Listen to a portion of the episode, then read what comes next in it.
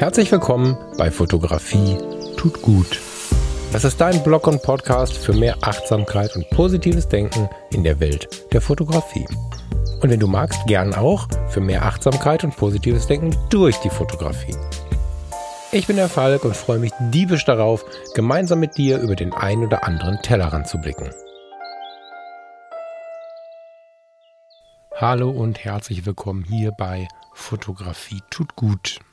Ich habe bemerkt, dass die Zahlen ein wenig gestiegen sind und habe zugleich ein paar Fragen bekommen per Mail. Nachdem ich letzte Woche schon eine QA gemacht habe, wollte ich das jetzt nicht nochmal tun, aber für die, die neu dabei sind, ich bin der Falk und dieser Podcast existiert jetzt schon ein paar Jahre und ich habe lange gesagt, dass dieser Podcast mein Herzensprojekt ist. Vermutlich ist die Aussage immer noch aktuell aktuell, wenn du mich aber fragst, was dieser Podcast für mich ist, dann würde ich sagen, es ist mein Weg, den du hier begleiten kannst. Und dieser Weg beschäftigt sich damit, wie die Fotografie mich begleitet in meinem Leben und dass die Fotografie mir extrem gut tut.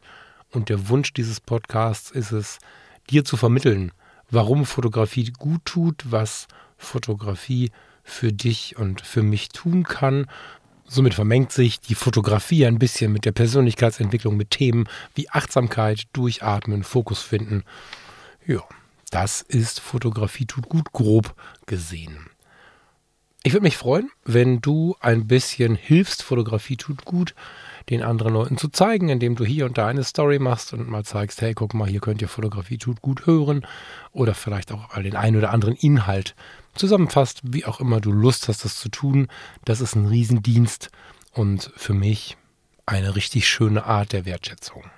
Ja, schön, dass du da bist. Schön, dass ihr alle da seid. Ich habe natürlich auch ein paar Gesichter im Kopf, die schon von den ersten Stunden an dabei sind. Und ja, umso schöner, dass ein paar neue Leute dazugekommen sind. Jetzt habe ich schon ein paar Mal tatsächlich äh, in der kurzen Zeit erwähnt, dass Fotografie gut tut, dass Fotografie mir gut tut und dir gut tun kann. Und bei dem ganzen gut tut und tut gut fällt mir sehr stark auf, und das passt zu dem, was ich heute vorhabe, mit dir zu machen, dass zu viel gut tut und tut gut ganz schön toxisch werden kann. Wenn ich das jetzt nochmal sage, machst du wahrscheinlich aus, weil es anstrengend wird. und genau so verhält sich das auch in uns. Aber fangen wir mal vorne an. Der Titel der heutigen Sendung soll sein, ist dir die Fotografie zu wichtig? Ist dir deine Fotografie zu wichtig? Über den Mut, den Griff zu lockern und Veränderungen zuzulassen. Inspiriert hat mich dazu der liebe Ben Bernschneider. Vielleicht kennst du ihn, vielleicht kennst du ihn noch aus fotografischem Kontext. Das ist eigentlich äh, die Wirkungsstätte seiner letzten Jahre. Ben ist ähm, in der letzten Zeit oder in den letzten Jahren mit seiner faszinierenden Analogfotografie, aber auch schon dort mit einem besonderen Stil aufgefallen und er fällt dieser Tage auf, indem er der Fotografie den Rücken gekehrt hat und was gänzlich Neues begonnen hat. Hat er aufgehört? Weiß ich nicht.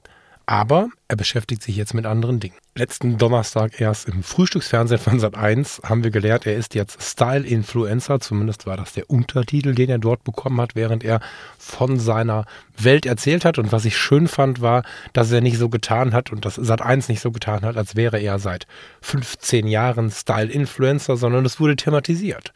Es wurde thematisiert und Ben hat es total schön gesagt.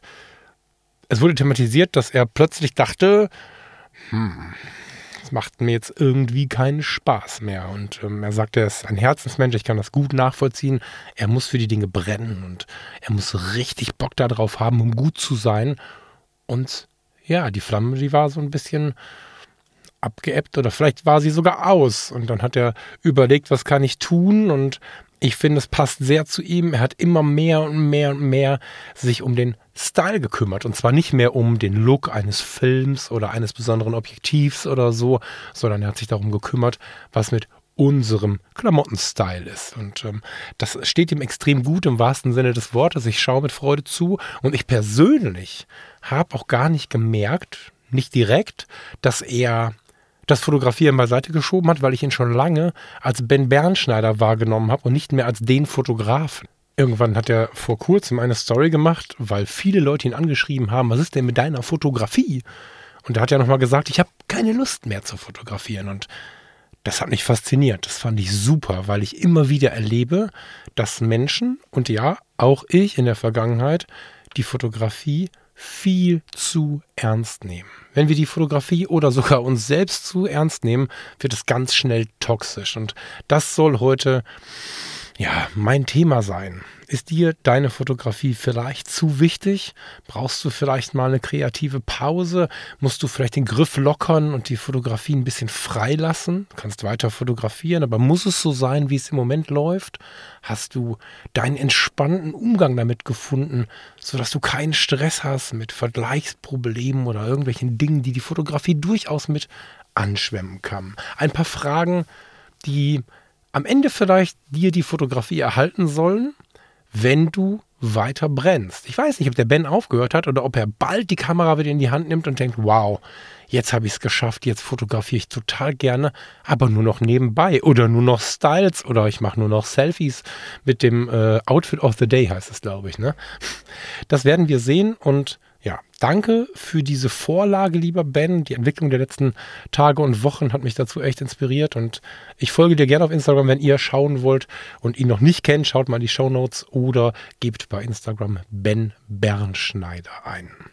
Einen lieben Gruß an der Stelle und ich erkläre dir jetzt mal, wie ich das Ganze selbst erlebt habe und wie ich selbst schon mal fast dahin gekommen wäre, gar nicht mehr zu fotografieren, obwohl ich an vielen Stellen sage, dass die Fotografie meine Lebensleidenschaft ist, hätte ich sie fast schon mal hingeschmissen und ich weiß nicht, ob ich sie noch mal aufgehoben hätte.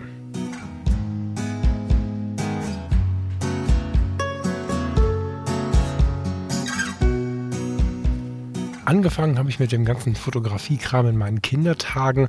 Das ist an dieser Stelle gar nicht so wichtig, weil da gab es noch nicht das Internet, oder vielleicht gab es die ersten Ideen davon, aber es gab definitiv nicht die Möglichkeit, sich in so einer Breite zu vergleichen, vergleichen lassen zu müssen oder so. Das ist ja auch, auch ein großer Teil, ein äußerer Einfluss, der da auf uns einschwemmt.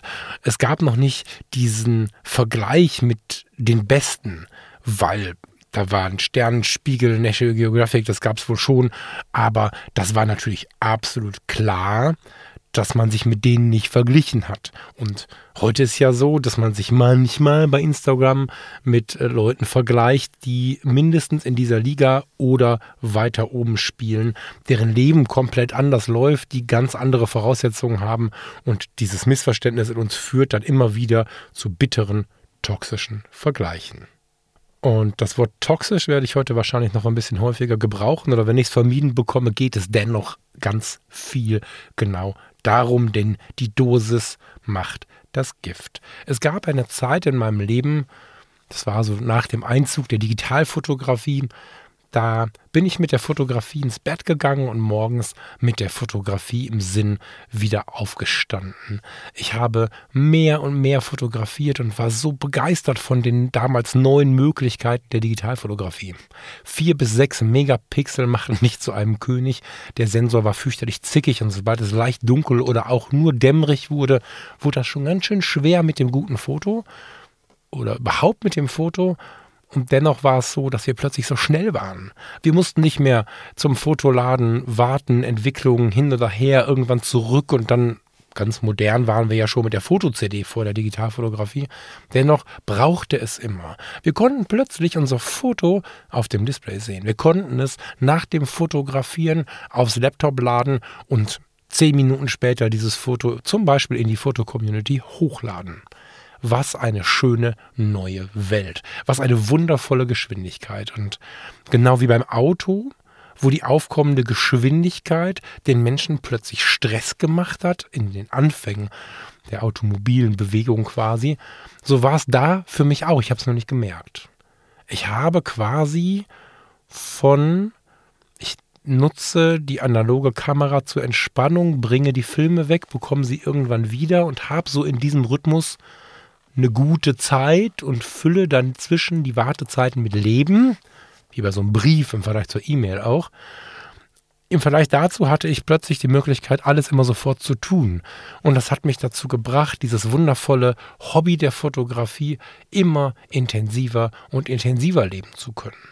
Dazu kamen tolle Rückmeldungen. Oh, du hast schon so eine Digitalkamera. Zeig doch mal. Ich kenne da jemanden, das ist der Fall, der kann so gut fotografieren. Und ganz viele ähnliche Dinge führten dazu, dass unterbewusst, ich habe es gar nicht gemerkt, die Fotografie immer wichtiger und wichtiger und wichtiger wurde. Und ehrlicherweise habe ich mich wahrscheinlich auch selbst eine Spur zu wichtig genommen. Und die Kombination ist nicht cool. Ich habe eigentlich produziert, obwohl ich ja einen ganz anderen Job hatte. Ich war zu dieser Zeit im Rettungsdienst, habe den Job mit absoluter Leidenschaft gemacht, 100% angestellt. Das war eine gute Zeit. Das war eine sehr krasse Zeit, aber auch eine gute Zeit. Und viele Menschen träumen von einem Job mit einer so intensiven Wirksamkeit wie der Wirksamkeit, die man im Rettungsdienst leben kann. Aber diese Wirksamkeit ist, tja, wie soll man sagen, vergänglich vielleicht? Hm, wenn man nicht wirklich sich vor Augen führt, dass vermutlich jeder, auf den wir getroffen sind, diesen Rettungseinsatz bis an sein Lebensende im Kopf behält, wirkt es doch so, als bekommt man dieses Danke, wenn man ein Danke bekommt, einen Gruß, einen Wink, eine Gewissheit, man hat geholfen. Meistens, immer funktionierte das nicht. Aber das ebbte dann ab. Es wurde schwächer, weil die Erinnerung schwächer wurde. Und dann kam der nächste Einsatz und der nächste Einsatz und der nächste Einsatz. Und es war super gut, aber es blieb nichts so richtig. Und in der Fotografie war es plötzlich so, dass ich Dinge erschaffen konnte, die blieben. Und die Emotionen, die mich im Rettungsdienst oder aufgrund der Erlebnisse im Rettungsdienst immer wieder übermannt haben, muss man so sagen, konnte ich super verarbeiten mit der Fotografie. Das heißt, die Fotografie war mir das, was sie vorher auch schon war, ein Mittel der Verarbeitung. Aber die Dosis macht das Gift. Ich habe irgendwann versucht, weil es so eine Spirale aus toller Rückmeldung, Möglichkeit und Geschwindigkeit war, ich würde sagen, fast jeden Tag ein Foto zu liefern. Ich habe fotografiert, es gab noch kein Instagram, es gab noch keine Foto, ähm, es gab noch kein Facebook. Somit habe ich für die Foto-Community produziert, kann man fast sagen. Das war damals die, zumindest im deutschsprachigen Raum, größte Möglichkeit, anderen Menschen Bilder im Internet zu zeigen. Und zu dieser Zeit war ich der Typ mit der Kamera. Das wussten alle. Alle wussten, Falk hat immer einen Rucksack auf, hat immer eine Kamera da hinten drin, fotografiert jeden, der bei drei nicht weggelaufen ist und ist einfach Fotografie. So habe ich mich gefühlt, so habe ich mich formuliert und das war retrospektiv betrachtet definitiv too much. Heute sage ich dir regelmäßig, Fotografie tut gut. Aber was gut tut, ist niemals too much. Kannst du mal im Leben so nachdenken, welche Dinge tun uns gut? Ein Glas Wein am Abend nach einem anstrengenden Tag, an einem schönen Urlaubstag, in schöner Kulisse, im kleinen Fischereidorf in Italien, wenn du draußen an einem gedeckten Tisch beim schönen Hafenrestaurant sitzt und trinkst ein Glas Wein. Es gibt viele, viele, viele Gedanken für ein schönes Glas Wein. Too much kann dir dein Leben zerstören. Ein kurzer, vorsichtiger, ganz, ganz vorsichtiger Blick in Richtung Sinnlichkeit. Was hast du vielleicht in der letzten Zeit, in den letzten Jahren erlebt oder wonach sehnst du dich? Sinnlichkeit, ein ganz tiefes, wichtiges Thema für uns, ein ganz intensives Thema für uns. Wenn wir einen Deep Dive machen, super. Wenn wir nur noch Deep Dives machen, quantitativ, immer und immer wieder, wird das Ganze toxisch. Ich habe geraucht. Eine ganz lange Zeit in meinem Leben habe ich geraucht. Um Gottes Willen, das ist überhaupt keine Empfehlung zum Rauchen. Der Verlauf dort war aber, da möchte ich hin, ich hatte eine Schachtel Zigaretten in der Tasche. Ich habe diese roten Gaulois geraucht. Liberté toujours war damals Liberté toujours, glaube ich. Ne? However, das war deren Subtitle. Es hieß Genieße es. Ja, und das hat am Anfang ge geklappt. Wir gehen wieder in dieses kleine Hafenrestaurant mit dem Glas Wein. Wundervoll, ja. Und äh, ja, Rauchen tötet, Vorsicht, überhaupt keine Empfehlung. Aber es gab diese Genussmomente. Und es hat aber nicht lange gedauert da wurde auch das wieder too much. Dann war es die Befriedigung einer Sucht, da war es noch eine Zigarette, noch eine Zigarette. Und es hat ge gestunken und es war wirklich schlimm. Ich habe viel gehustet. Es war too much. Die Dosis macht das Gift. Beim Rauchen ist auch die eine Zigarette am Tag krebserregend und so muss ich euch nicht erzählen. Aber in dem Fall auch vom Genuss bin ich ganz schnell ins Toxische gerutscht. Und ganz oft merken wir das nicht. Wenn wir das einfach merken würden, würden wir keine Alkoholiker werden, würden wir nicht abhängig von Zigaretten werden, würden wir nicht toxisch in springenden Beziehungen umhertoben. Wir würden all das nicht tun, wenn wir es währenddessen denn dann merken würden. Meistens merken wir diese Dinge, wenn es denn dann zu spät ist. Und das sind natürlich jetzt harte Lebenssituation und die jetzt mit der Fotografie zu vergleichen, wirkt erstmal wild. Wenn wir aber mal darauf schauen, wie wichtig die Fotografie für viele Menschen ist, passt der Vergleich schon doch irgendwie. Denn die Fotografie, nochmal, kann uns so gut tun, wenn wir es nicht übertreiben. Wenn wir aber immer wirken wollen, immer merken, die anderen machen es besser als wir. Was hat denn der gemacht? Was hat denn die gemacht? Wow, sowas ähnliches habe ich neulich gemacht, aber das sah nicht so gut aus wie bei ihm oder ihr. Das muss ich nochmal machen. Muss, muss, muss. Langsam kommen die Vokabeln von ich möchte gerne, ich genieße in ein Müssen und, und in, in, in Verpflichtungsvokabeln. Und dann ist der Punkt, wo man einfach überlegen muss, meiner Meinung nach, jetzt habe ich muss auch gesagt, wo man eingeladen ist zu überlegen, ob das noch Freude macht. Und wenn man früh genug merkt, dass man vielleicht ein bisschen zu intensiv unterwegs ist, vielleicht gar nicht mehr so im Genuss ist, sondern schon in so einem gewissen Trieb ist, dann kann man es verhindern, dass man plötzlich gar keinen Bock mehr auf die Fotografie hat. Das geht nämlich schnell. Plötzlich 100% Fotograf. Ist mir passiert, ja. Du bist ähm, Hobbyfotograf, du bist Leidenschaftler. Dann bin ich in diese wilde Phase gekommen. Neulich habe ich auch noch 100% fotografiert eine Zeit lang. Das geht ganz schnell, dass du plötzlich denkst, boah, ich habe einfach keinen Bock mehr. Und dann ist schwierig. Also ist es nicht schwierig, wenn man sich lösen kann, aber für viele Menschen ist es dann schwierig, weil Veränderung einfach für viele ein großes Problem ist. Das ist nicht schlimm, beziehungsweise das kann man niemandem vorwerfen. Das ist in uns tatsächlich so programmiert, dass wir Veränderungen mit einem Problem verknüpfen. Ähm, Veränderung an sich ist aber nicht schlimm. Wenn wir das lernen, dann ist schon alles okay. Aber wir können da, wie ich finde, früher etwas für tun, dass es nicht ganz so radikal passiert. Ich habe in dieser Phase, die ich gerade beschrieben habe, in der ich einfach jeden Tag wie ein Irrer fotografiert habe, schon die Situation gehabt, einmal fast alles zu verkaufen. Und zum Glück habe ich mir gedacht, das würde mich unglücklich machen und habe dann nur auf den Minimalismus runter reduziert. Habe also eine ähm, Spiegelreflexkamera gekauft, eine, meinen damaligen Traum. Ich habe alles verkauft und mir die erste Vollformat-Spiegelreflexkamera gekauft mit einem Objektiv. 50 mm 1.8. Ich werde es äh, sich so schnell nicht vergessen, weil es eine sehr intensive Zeit war. Von einem Rucksack voller Objektive und Kameras war ich runter reduziert auf eine Kamera und ein Objektiv. Großartige Zeit. Ich hätte aber fast alles ersatzlos verkauft. Das war ganz knapp. Und ähnlich, nachdem ich, da lief der Podcast hier schon und wer lange dabei ist, hat auch die Höhen und auch die Tiefen mitbekommen. Ich war sehr, sehr gestresst, als ich hauptberuflich fotografiert habe und in dem einen, anderen oder nächsten Podcast-Format intensiv dabei war, wo vielleicht meine Mitstreiter ähm, hier und da bis heute meine Freunde so unglaublich schnell unterwegs waren. Shoutout an den lieben äh, Steffen und den Thomas. Geile Typen, aber ich bin nicht in dieser Lebensgeschwindigkeit fähig zu überleben. Und was wir machen, leider, leider, leider, wenn wir nicht ganz aktiv aufpassen, wir vergleichen uns. Und inzwischen kann ich mit dem Vergleich ganz gut umgehen, aber es hat eine ganze Zeit gedauert.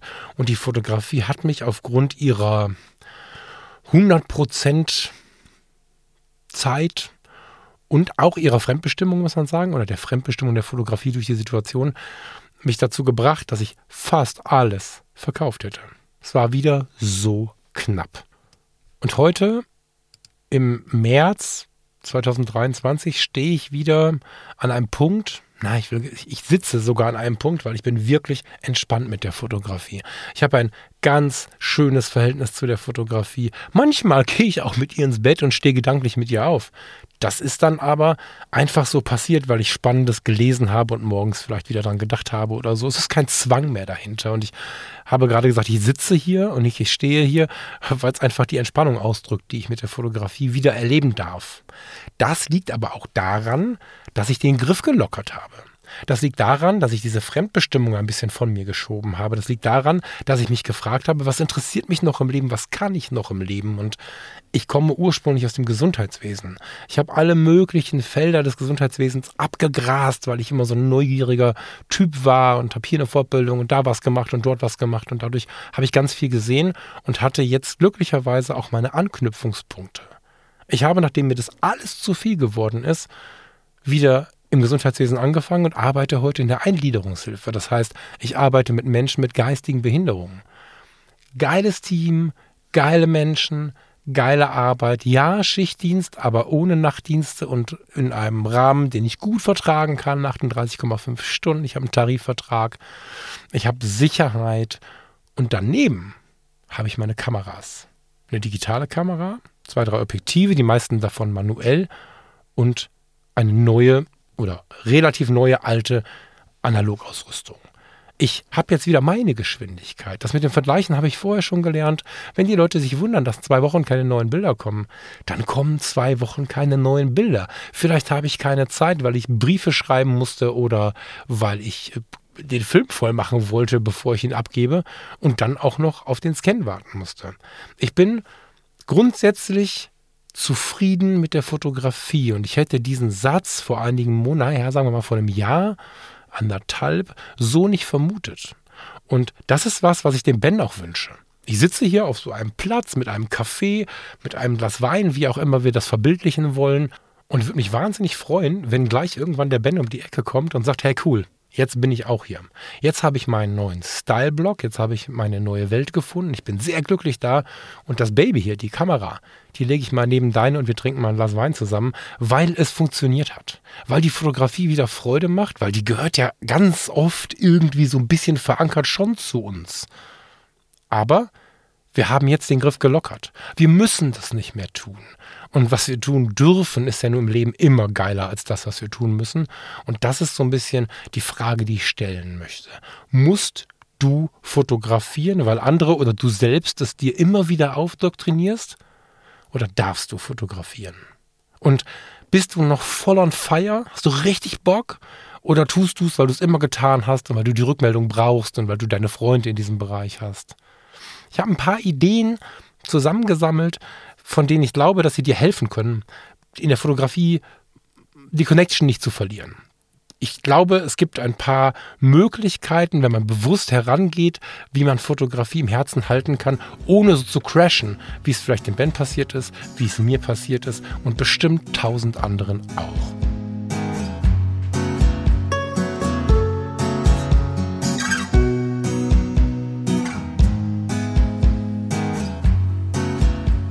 Hat ein bisschen gedauert, bis dass ich verstanden habe, dass Fotografie absolute Kreativität ist. Das scheint selbstverständlich, aber ich weiß von mir aus den ersten Jahren und von vielen anderen auch, dass Fotografie häufig auch von Menschen gelebt wird, die sich für nicht so kreativ halten, aber technisch für sehr versiert halten oder die, die sich für nicht kreativ halten und wünschen, dass sie bald kreativer werden. Heute glaube ich, ich glaube, wir müssen nicht viel diskutieren, hoffe ich, vermute ich, dass Fotografie sehr wohl Kreativität ist und ohne Kreativität kaum überlebensfähig ist. Und Kreativität, den Spruch hast du bestimmt schon oft gehört, ist ein Muskel, der trainiert werden möchte. Ich kann mich gut an eine Podcast-Sendung erinnern, die ich mit Steffen Böttcher aufgenommen habe, wo wir genau darüber gesprochen haben. Und da bin ich auch schon ein bisschen hängen geblieben, weil so 100% überzeugt bin ich von dieser Aussage nicht. Die Kreativität ist ein Muskel, der trainiert werden muss. Hakt bei mir ein wenig, weil Kreativität auch meiner Meinung nach aus Emotion, aus Intuition besteht und diese Muskeln existieren, wenn wir sie überhaupt als Muskeln benennen wollen. Wahrscheinlich sind es eher Nerven und sie werden aktiviert, wenn es denn die Situation hergibt. Das passiert. Und auch wenn wir in dieser Form nicht trainiert sind, passiert das. Aber wir nehmen diesen Satz mal, weil es dazu, wie ich finde, eine ganz schöne Gleichung gibt, ein ganz schönes Gleichnis gibt. Wenn wir davon ausgehen, dass die Kreativität ein Muskel ist, der trainiert werden möchte, dass die Fotografie ein Muskel ist, der trainiert werden möchte, dann müssen wir davon ausgehen, dass Kreativität im weitesten Sinne, also nicht nur Fotografie, viele Muskeln sind. Unser Körper besteht aus x Muskeln. Ich hätte nachschauen müssen, obwohl ich es mal gelernt habe. Ich habe nicht nachgeschaut. Und wir kennen es vielleicht alle. Wenn wir Sport, Fitnessstudio, was auch immer, einen Muskel zu viel trainieren und die anderen auslassen, kriegen wir ein Problem. Rückenschmerzen. Rückenschmerzen sind der totale Killer. Und wenn wir gerade die Rückenmuskulatur vernachlässigen und vielleicht andere auch noch trainieren, dann passiert es ganz, ganz schnell, dass wir im Hexenschuss da stehen. Und im Hexenschuss machen wir mal gar nichts mehr. Das heißt, dann liegen alle Muskeln brach und wir warten darauf oder lassen uns dahin therapieren, dass auch die Muskeln im Rücken sich wieder beruhigen. Und fast noch schlimmer in Anlehnung an meine Geschichten vorab, wenn wir einen Muskel übertrainieren oder einen Muskel überstrapazieren, haben wir das gleiche Problem nur direkt an diesem Muskel. Dann haben wir auch wieder Schmerzen. Dann ist dieser Muskel unter Umständen gar nicht mehr einsatzbereit. Die Fotografie crasht, wenn wir sie überstrapazieren. Und ich glaube, dass dieses Bild von den verschiedenen Muskeln unseres Bewegungsapparates, unseres Körpers eine total schöne Gleichung sind. Weil ob wir an der einen oder anderen Stelle zu viel machen, die Dosis macht das Gift und wir hauen uns irgendeinen toxischen Mist um die Ohren. Irgendein Muskel fängt an, übermäßig zu schmerzen. Wenn es dann auch noch der Muskel der Fotografie ist, crashen wir vielleicht wie Ben oder ich. Und um das zu vermeiden, bin ich immer ein riesiger Freund davon, mal rechts und links zu schauen oder wieder ins Bildnis zurück, zu versuchen, mehrere kreative Muskeln zu trainieren. Wenn ich mich hier bei Fotografie tut gut, in meinem fotografischen Inner Circle, wo auch immer, mal dafür ausspreche, dass wir mal rechts und links schauen, dann lassen sich zwar viele Leute immer wieder motivieren, ein großer Teil sagt aber, naja, was soll ich in der Ausstellung über Malerei? Was soll ich mich jetzt zu sehr mit der Literatur beschäftigen? Klammer auf, die nichts mit der Fotografie ähm, zu tun hat, Klammer zu. Lasst uns doch lieber in eine Fotografieausstellung gehen. Und ich habe schon so viel intensive Inspiration bekommen in Ausstellungen, in denen nur gemalt wurde, in denen vielleicht auch eine Statue stand oder in Vorlesungen, in Büchern, die ich gelesen habe. Was habe ich daraus alles mitgenommen? Und ich meine nicht Bücher über die Fotografie oder über die Kreativität, kann auch geil sein, aber vielleicht auch mal was ganz anderes. Hat mich unglaublich beflügelt und ich will gar nicht sagen inspiriert fürs nächste Foto sondern inspiriert, inspiriert. Wir haben im Leben ja, das ganze Leben ist ja ein riesiges Kunstwerk und jeder Tag ist, wenn wir aufmerksam hinschauen, Hashtag Achtsamkeit, ein kleines achtsames Kunstwerk für sich. Wenn du irgendwo parkst, das Auto abstellst, den Schlüssel rumdrehst und nicht sofort rausrennst, um deine Aufgaben zu erledigen, sondern sitzen bleibst und dich einfach mal in Ruhe umschaust, hast du schon Dinge, die dich inspirieren können. Und wenn wir von Kreativität sprechen, dann empfehle ich ganz, ganz laut, nicht immer nur auf die Fotografie zu schauen, sondern sich die anderen Künste mal anzuschauen. Es gibt in Düsseldorf den Rundgang durch die Kunstakademie. Das ist so ein Tag, da kann man einmal im Jahr, ich weiß nicht, ob es noch andere Möglichkeiten gibt, aber diesen Tag habe ich gerade im Sinn, sich diesen Laden mal anschauen. Da ist nicht äh, so viel mit Fotografie, wie wir uns das wünschen würden. Da sind sie nämlich alle. Und das tut unglaublich gut. Viele Städte, ich weiß es hier aus der Gegend, Safe, Ruhrgebiet, Düsseldorf, Bergisches Land, wahrscheinlich gibt es das in deiner Gegend auch. Es gibt die Nacht der Museen, die Nacht der Industriekultur, die Nacht der Kultur und wie sie nicht alle heißen. Geh mal hin und such dir nicht die Fotoausstellungen raus, sondern mach's vielleicht sogar random. Manche von diesen Städten und Städteverbünden bieten auch Rundtouren an. Da fahren dann Busse, du kannst einfach einsteigen, aussteigen nach einem gewissen Plan und musst dir gar nicht vorher genau anschauen, was dich erwartet den Geist öffnen, um mal mehrere Muskeln rechts und links des Wegesrandes zu trainieren. Das ist das, was ich für eine Ausgeglichenheit in der Kreativität halte und was es dann vielleicht auch vermindert oder zumindest abmildert, dass man es in der Fotografie so weit übertreibt, bis das mal crasht mit einem kaputten Muskel. Also dieser Muskelvergleich, wie gesagt, ich finde, auf den ersten Blick hakt er ein bisschen, aber ich finde, wenn wir das ganze Kreative schaffen als ein, ein Bewegungsapparat, ein Körper sehen, dann ist es total schön, sich vorzustellen, dass wir nicht immer nur einen Muskel trainieren. Und wer weiß, vielleicht zieht es uns kurz weg von der Fotografie. Das ist überhaupt nicht schlimm. Freiheit bringt Liebe, ja. Liebe ist Freiheit. Da gibt es so viele Sätze zu. Warum nicht einfach mal abschweifen? Wenn du dann merkst, dass mein Skizzenbuch, von dem ich immer erzähle, die Malerei, die Literatur, irgendwas kommt plötzlich in dein Interessensfeld und verdrängt vielleicht auch für einen Moment die Fotografie. Wenn du nicht davon leben musst, müssen ist ja eh nicht so das Ding für die leidenschaftliche Fotografie. Wenn du also fotografieren darfst und dann kommt da was anderes, was dich total interessiert, ja, dann mach halt mal eine Woche, einen Monat, ein halbes Jahr, was auch immer, Malerei, mach mal einen Zeichenkurs. Warum halt nicht, wenn du dich für die Fotografie tief interessierst und sie nicht irgendwie nur gewählt hast, um Menschen kennenzulernen, um Rückmeldungen zu bekommen, um irgendwie äh, andere Dinge zu tun, außer die Fotografie in ihrem, in ihrem Ursprung. Sondern wenn du die Fotografie wirklich als Fotografie liebst, dann wirst du zurückkommen. Du musst keine Angst haben, die Fotografie zu verlieren, nur weil du mal auf einem anderen Muskel spielst. Das ist eine total schöne Sache. Rechts und links schauen und warum halt auch nicht mal woanders anhalten. Ich glaube, dass das ein wunderschönes Geschenk ist. Und äh, wenn man das versucht, völlig frei zu denken, warum nicht im Bereich der Literatur, im Bereich der Malerei, im Bereich von was auch immer es zu dir geschwemmt hat, am Ende wieder die Kamera in die Hand nehmen, um denn dann in diesem Bereich zu fotografieren. Ich glaube, den Griff, um das klassische Fotografieren zu lockern, ist eine der schönsten Sicherheiten, die wir haben können. Wir krallen uns immer fest, weil wir Sicherheit haben wollen. Aber nächster Tipp, ganz wichtig, festkrallen kann nichts. Lass los, mach es entspannt.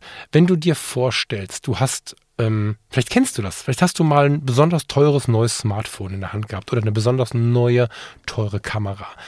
In den ersten Minuten oder Stunden mag es so sein, dass wenn man sie in die Hand nimmt, man so ein bisschen verkrampft ist. Ja, verkrampft. So, hoffentlich fällt sie nicht runter und dann legt man sie ganz vorsichtig hin und dann, dann stellt man sie ganz vorsichtig auf den Tisch und dann guckt man, ob der Tisch auch gerade steht und so weiter und so fort. Wahrscheinlich legt man sie am Anfang noch gar nicht auf den Tisch, weil es könnte ein Kratzer unten dran kommen. Und äh, das Ideal ist, wenn es irgendwann einfach den Tisch stellst und dir keine Gedanken machst. Und dieses anfängliche Krampfige führt nicht zu besseren Fotos, sondern du verkrampfst dich und kriegst gar nichts so richtig hin. Du achtest nur noch auf die Dinge, die jetzt nicht so wichtig sein sollten, nämlich die Angst, es könnte was kaputt gehen. Ich weiß nicht, ob du schon mal so ein Subboard gefahren bist, Stand-Up-Paddleboard. Das sind wie so Surfbretter, wo aber kein Surfsegel ähm, drauf ist, sondern wo du drauf stehst und dann hast du so, einen langen, so ein langes Paddel in der Hand und bewegst dich damit. Wir haben sowas und es macht wahnsinnig Spaß, ist total entspannend. Aber wenn du das erste Mal auf diesem Ding stehst, das droht ja umzukippen, dann krallst du meistens, nicht alle, aber fast alle krallen ihre Zehen so in dieses Gummiboard. Ne, das ist ja ein, ein, ein, oder die meisten Boards sind, sind luftgefüllt und obendrauf ist dann nochmal so eine Gummischicht, so wie ein Moosgummiartig fühlt sich das an. Und dann krallt man so seine Zehen da rein. Und wenn du dann eine Stunde gefahren bist und bist ein, zweimal runtergefallen und irgendwann hast du es so drauf gehabt, viel länger dauert es nicht, und du kommst wieder an Land dann tun dir die Zehen und die Mittelfüße weh, weil du einfach so viel Vollgas gemacht hast. Und äh, Verkrampfung führt immer zu irgendwas Destruktivem. Und ich glaube, sich da mal locker zu machen, mal zu entspannen, mal weniger zu machen, ist extrem wertvoll. Und ja, warum halt auch nicht mal eine Pause machen? Entweder eine Pause, wie ich sie gerade beschrieben habe, weil einem Treibgut angeschwemmt wurde, was man total schön fand und jetzt bearbeiten möchte. Ein anderer Muskel, der jetzt mal trainiert werden möchte, wo man mal Bock drauf hat. Oder ganz bewusst sagen, okay, pass auf, irgendwie ist hier lahm geworden. Ich habe die letzten sieben Monate nur noch das gleiche Foto gemacht in Schwarz-Weiß oder Porträts oder Landschaften, aber es ist immer irgendwie alles gleich. Jetzt lege ich mal die Kamera weg und jetzt lasse ich das mal gut sein. Und, und wenn du dir ein paar Serien anguckst, aber ganz bewusst mal das Ding beiseite legen, ist eine gute Möglichkeit, dem vorwegzunehmen, dass dir irgendwann die Fotografie erklärt, dass sie dich nicht mehr haben möchte. So wird sich zumindest anfühlen, wenn du so gar keinen Bock mehr auf die Fotografie hast. Also mach dich locker.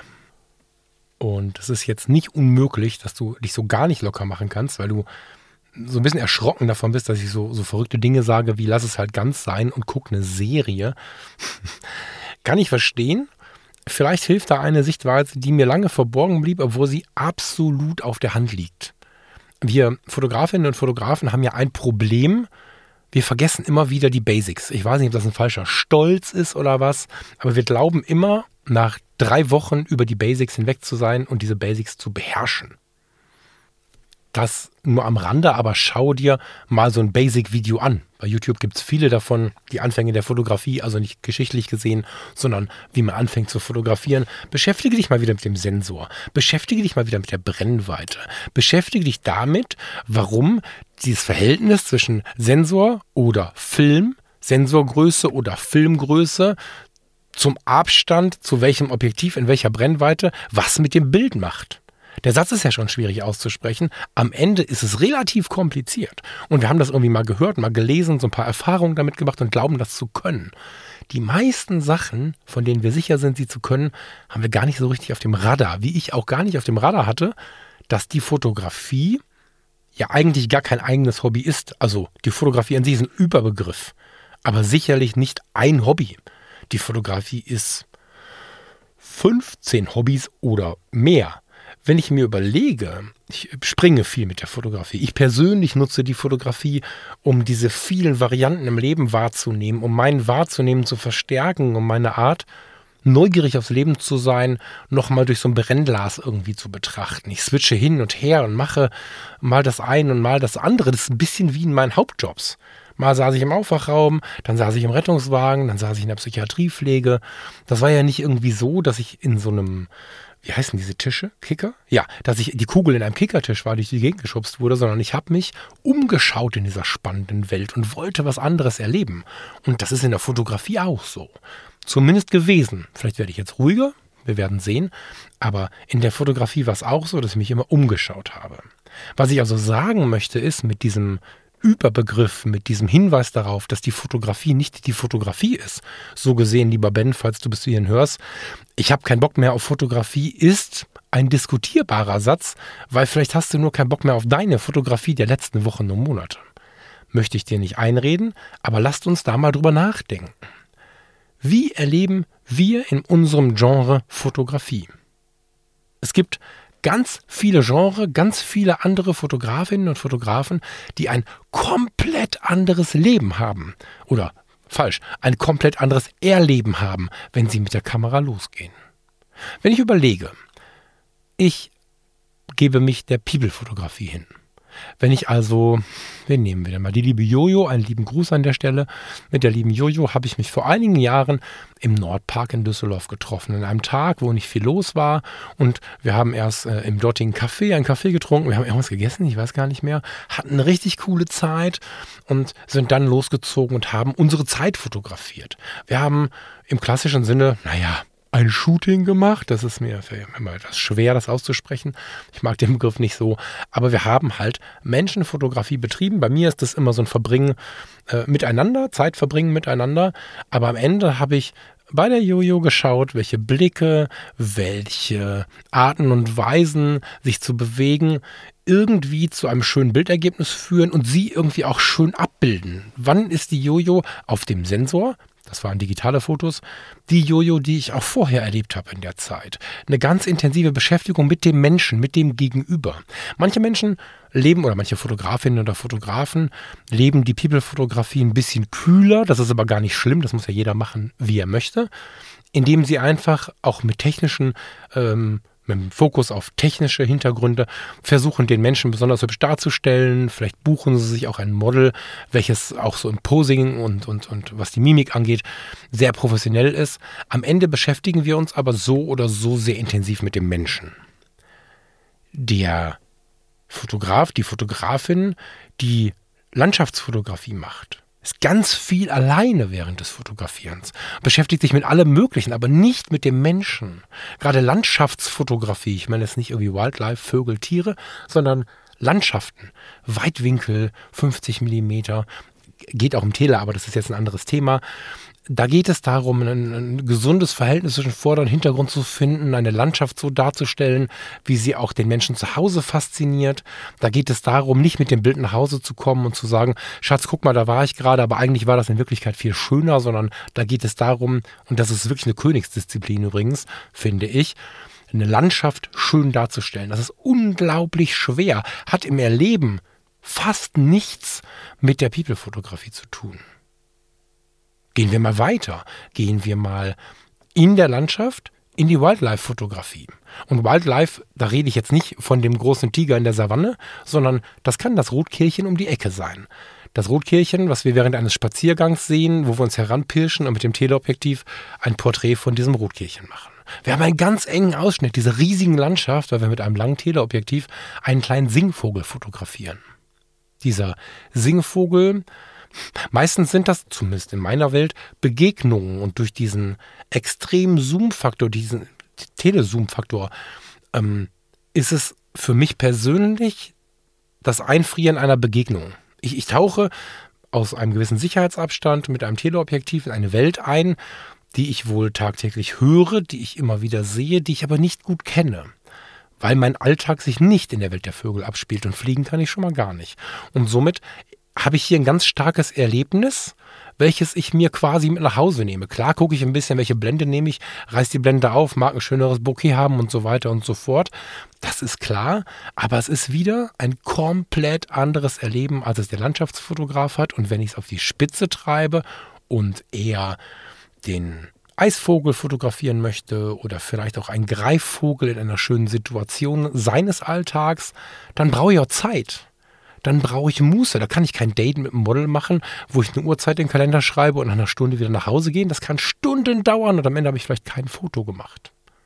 Dann gibt es die Streetfotografen ganz anderes Erleben. Wir sind in der Großstadt, haben Situationen um Situationen um Situationen, Lärm, hupende Autos. Ich übertreibe es natürlich ein bisschen. Es gibt auch ruhige Orte in der Großstadt, aber es gibt ein gewisses Treiben, ein gewisses Leben, eine gewisse Bewegung. Und wir suchen die Situation, die vielleicht eine Sechzigstel Sekunde anhält, um eben in dieser Sechzigstel, naja, je nachdem wie schnell derjenige sich bewegt, diejenige sich bewegt. Vielleicht nehmen wir eine kürzere Belichtungszeit, aber wir haben diese kurze Zeit, in der wir draufdrücken müssen auf diese Kamera und dann nehmen wir das, was wir beobachtet haben, Situationen des Alltags auf eine kreative Art und Weise mit nach Hause. Das ist ganz anders, als vor einer weiten Landschaft zu stehen oder vor einem Rotkehlchen. Da denken wir viel in Schwarz-Weiß, in Korn, haben also auch vom Bildergebnis unabhängig vom Motiv meistens eine ganz andere Darstellung. Und ich könnte diese Liste unendlich weiterführen. Planespotter. Ich habe einen Zivildienst und danach nochmal ein Jahr am Flughafen verbracht. Ich war Medical Service und habe nachher äh, diese Behindertentransportwagen, so heißen sie heute nicht mehr, so hießen sie damals, übers Vorfeld gefahren und hatte äh, ja so einen Ausweis äh, von den Johannitern, der einen überall hinkommen ließ. Somit haben wir ganz viele tolle, spannende Erlebnisse in, dieser, in diesem Mikrokosmos Sicherheitsbereich Flughafen erlebt. Wenn du einmal so tief Kerosin inhaliert hast, Tag für Tag, das geht nicht mehr weg. Ich bin heute Anfang Mitte 40 und ich, wenn ich Kerosin rieche, ich sehe die Flieger einschweben hier so schräg überm Haus. Ich bin immer wieder schwer begeistert äh, von dieser Welt des Flughafens. Und ich kann im Vergleich zu vielen anderen Fotografinnen und Fotografen die Planespotter super gut verstehen. Ich freue mich auch ohne Kamera, wenn dann, keine Ahnung, ein Dreamliner kommt oder wenn der A380 der Emirates mal wieder einschwebt hier über unserem Ort. Das ist für mich ein wirklicher Genuss und ich verbringe auch Zeit am Flughafen ich gut reden, ich fahre da eine Viertelstunde hin, aber ich verbringe Zeit am Flughafen, weil es mich noch so sehr interessiert. Und mal in diese Welt einzutauchen, der Planespotter, es ist nicht nur Flugzeuge fotografieren sondern wie bei den Vögeln auch, wie in der Streetfotografie auch, wie in der People-Fotografie auch, lernst du etwas von deinem Gegenüber. Du lernst dein Gegenüber kennen. Das muss sein, sonst wird das nichts. Wenn du nicht weißt, wie ein Rotkehlchen oder der Greifvogel, den ich erwähnt habe, lebt, wirst du nicht fotografieren können. Wenn du mit dem Menschen nicht umgehen kannst, wirst du keine schönen Porträts machen können von diesem Menschen. Und wenn du nicht den urbanen Raum und seine Menschen ein bisschen einschätzen kannst, wirst du keine schönen Situationen finden oder geschweige denn schnell genug dafür sein, diese aufzunehmen aufzunehmen in der Streetfotografie. Und wenn du nicht völlig gelangweilt einfach nur Flugzeuge abfotografieren möchtest, musst du dich mit den Flugzeugen beschäftigen. Was ist denn Dreamliner? Weißt du's? Bist du vielleicht jetzt neugierig und googelst es gleich? Mach das einfach mal. Der Airbus A380 von den Emirates, viele andere haben den auch, den kennt man noch, weil der viel in den Medien war, ausgemustert, eingemustert, da ist ja in letzter Zeit auch viel passiert. Aber einfach mal so ein bisschen mehr mitbekommen aus dieser fremden Welt. Das ist die Chance, die wir bekommen, wenn wir uns innerhalb der Fotografie, diesem riesigen Überbegriff, mal bewegen und vielleicht auch dahin bewegen, wo wir uns sonst gar nicht aufhalten. Und was auch eine schöne Idee ist, um sich mal rechts und links des Weges zu bewegen, um etwas dagegen zu tun, dass die Fotografie uns abstößt oder wir die Fotografie abstoßen, ist die Beschäftigung mit der Musik, mit Zeitgeschichte, mit der Kinozeit, mit, mit, den, mit den alten Zeiten vielleicht auch mal. Ich habe im Podcast schon oft erzählt, dass ich mich gerne, gut gerne und viel mit Romy Schneider zum Beispiel auseinandersetze, auf die ich erst gestoßen bin, oder die kannte ich von Sissy, aber auf die Tiefe dieser Person bin ich erst gestoßen, nachdem ich auf Robert Lebeck, dem Fotografen, gestoßen bin. Und die Geschichte von Romy Schneider und Robert Lebeck ist eine, wo ich noch eine Stunde erzählen könnte. Das tue ich jetzt nicht. Aber auch über diesen Weg bin ich sehr weit vom Weg abgekommen. Eigentlich wollte ich mir die Porträts von Robert Lebeck anschauen, die ich in einer Ausstellung gesehen habe. Und bin dann bei Romy Schneider gelandet und am Ende habe ich äh, ihre Filme geschaut und habe hab mich damit beschäftigt, wer sie so ist und äh, was so ihr Leben ausgemacht hat. Das war dann nicht mehr Fotografie, aber gebracht hat es mir die Fotografie, dieses Thema. Und mal abzuschweifen in andere Welten, die Schauspielerei, das Kino, oder eben, um zum Band zurückzukommen, vielleicht auch die Mode. Das kann uns sehr viel bringen und auch inspirieren, wieder zu fotografieren. Romy Schneider hat mich schon zu vielen Ideen gebracht, die ich noch nicht umgesetzt habe. Aber weil ich den Griff gelockert habe und etwas entspannter bin, stresst mich das auch gar nicht. Aber Romy Schneider hat mich zum Beispiel zu Ideen gebracht, was die Porträtfotografie angeht. Robert Lebeck und Romy Schneider zusammen haben mich ein bisschen darauf gebracht, wieder den Menschen mit der analogen Kamera fotografieren zu wollen. Und so ergibt oft eins das andere. Und gerade was diese Zeitreiseidee angeht und so, da sind wir dann auch wieder bei dem, wie wir mit dem ganzen Ding begonnen haben. Da sind wir so ein bisschen auch wieder beim Ben, weil seine Style-Ideen ranken sich häufig um alte Zeiten, um James Bond Folgen. Was hat er denn hier angehabt? Was, was war denn, was war denn hier der Schirm? Was war denn da der Charme? Was war denn da die Melone? Schlechter Wortwitz. Was war denn das überhaupt für ein paar Schuhe, was er denn da anhatte? Das ist total interessant, sich aus diesen ganzen Rechts- und Linkssprüngen neue Inspirationen zu holen. Ich weiß nicht, wie es dir geht. In den meisten Bereichen meiner Fotografie, Naturfotografie mal ausgenommen, inspiriert mich Musik wenn ich während des Fotografierens Musik höre. Vielleicht auch nicht, wenn ich mit den Menschen fotografiere, es sei denn, ich habe nur einen Stöpsel drin oder wir hören zusammen Musik, aber grundsätzlich inspiriert mich Musik sehr. Und was ich in letzter Zeit immer mal wieder gemacht habe, ist, ich habe mir Dinge angehört, die ich mir entweder ganz lange nicht mehr angehört habe oder noch nie richtig bewusst angehört habe. Jetzt, wo ich zum Beispiel ganz viel analog mich wieder beschäftige, habe ich mir mal angehört, wie Musik geklungen hat, als sie noch analog war. Als es in der Musik nicht darum ging, 78.000 Effekte übereinander zu legen, um in den ersten x Sekunden den oder den Effekt zu erzielen. Das ist heute so, häufig. Häufig werden Lieder so konzipiert, dass sie den Menschen auffallen. Wir haben ja für nichts mehr Zeit, auch nicht für Musik hören. Und es gab ja diese Zeit, in der die Intros lang und die Lieder noch viel länger waren. Und wenn ich jetzt mit meiner Mamiya in der Hand oder mit meiner Pentax MX, also mit meinen beiden analogen Kameras in der Hand, Musik anmache, dann gehe ich manchmal zum Plattenspieler. Und der Plattenspieler hat zum Beispiel Schallplatten von Elvis.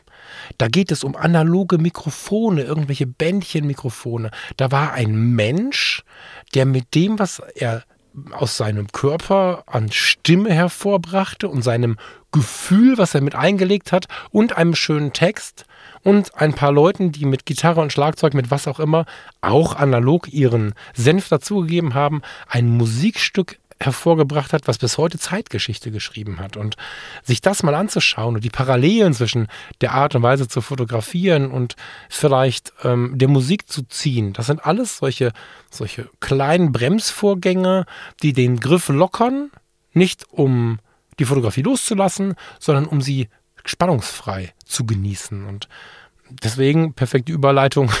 Ich habe zumindest versucht, es relativ perfekt zu machen. Lass uns mal gemeinsam Elvis Presley hören. Wann hast du zuletzt ein Lied von Elvis Presley gehört und wusstest du, dass Bridge over Troubled Water ein Lied von ihm ist oder dass er es gesungen hat? Wir hören das jetzt mal zusammen und äh, lassen das mal sacken, diese ganzen Ideen darum, uns inspirieren zu lassen von alter Musik, von analogem oder digitalem, von dem, was rechts und links passiert, von dem, was andere Leute malen, um einfach nicht immer so einseitig zu sein. Damit wir uns auch kreativ vielseitig ernähren, schauen wir doch mal besser viel rechts und links und lassen auch zu, die Hand an der Kamera mal locker zu machen oder die Kamera vielleicht auch mal wegzulegen. Und jetzt ganz erfrischend analog hören wir zusammen Elvis Presley, Bridge over Troubled Water.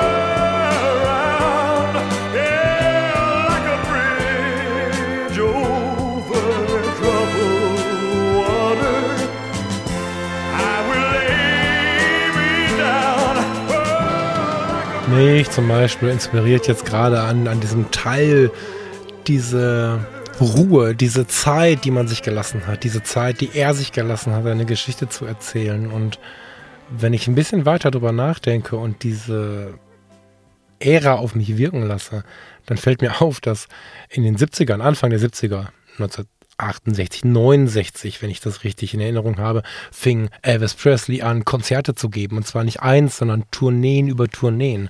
Und meine Mamia da draußen, die ist aus dem Jahr 1969. Die ist ganz schön zickig, weil die ein paar Jahre auf dem Buckel hat. Die ist relativ schwergängig und wir müssen uns noch viel aneinander gewöhnen, bis dass wir Hand in Hand arbeiten werden. Aber das inspiriert mich, mit diesem Gerät loszuziehen. Geräte wie diese haben Elvis Presley fotografiert. Und so spinne ich, wir nehmen das Spinnrad und nicht die Spinnerei, immer wieder Fäden von A nach B und B nach C und finde zur Fotografie zurück. Und das wünsche ich dir auch. Und wenn du die Connection mal verlierst, sie ist nicht für immer weg, weil du weißt, wo du hingreifen musst. In Gefahr gerät sie nur, wenn du dich richtig bitter verkrampfst. Ich wünsche dir von Herzen, dass du in etwa mitgehen konntest mit dem, was ich hier erzählt habe, dass du nicht die letzte Stunde überlegen musstest, was ich überhaupt von dir will. Ich wünsche dir von Herzen, dass du die Connection zur Fotografie halten kannst oder sie ganz bewusst auch mal loslassen kannst, um sie einfach nicht ganz zu verlieren. Aber ich bin mir relativ sicher, dass es, wenn überhaupt nur ein Loslassen auf Zeit ist, wenn du dich nicht so sehr festgekrampft hast, dass du dich damit selbst verletzt hast. Von Herzen eine schöne Woche. Ich vermute, nächste Woche bin ich mit einer neuen Sendung wieder da, spätestens übernächste Woche. Abonnier den Kanal hier, wenn du ihn noch nicht abonniert hast. Herzlich willkommen bei Fotografie tut gut. Du musst nicht ganz vorne anfangen, aber du kannst ab jetzt jede Folge hören und darüber freue ich mich total.